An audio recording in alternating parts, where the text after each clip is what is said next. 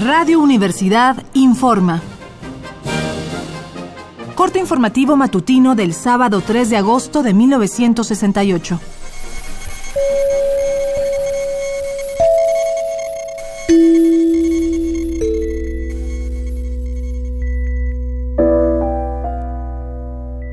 Esta mañana el Distrito Federal se reporta en relativa calma.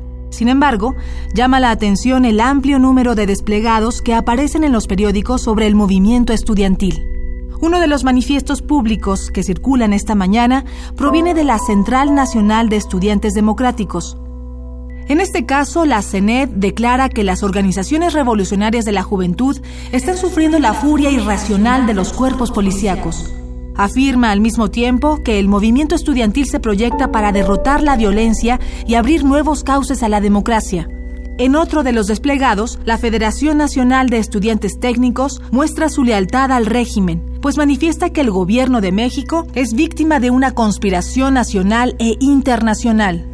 Además, el manifiesto asegura que nos encontramos frente a los provocadores tradicionales organizados en las corrientes del maoísmo y el trotskismo, quienes desde hace tiempo han estado preparados para el estallido de la violencia.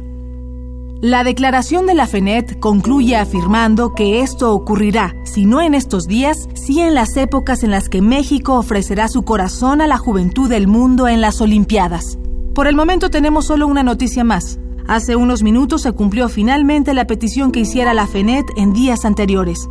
En un comunicado, el general Luis Cueto Ramírez, jefe de la Policía del Distrito Federal, retiró lo que había sido su declaración oficial y dijo que el presidente de la FENET no fue quien solicitó la intervención policíaca del 26 de julio.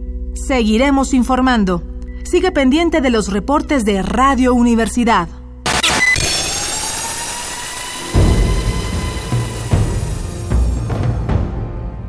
M68 50 años del movimiento estudiantil.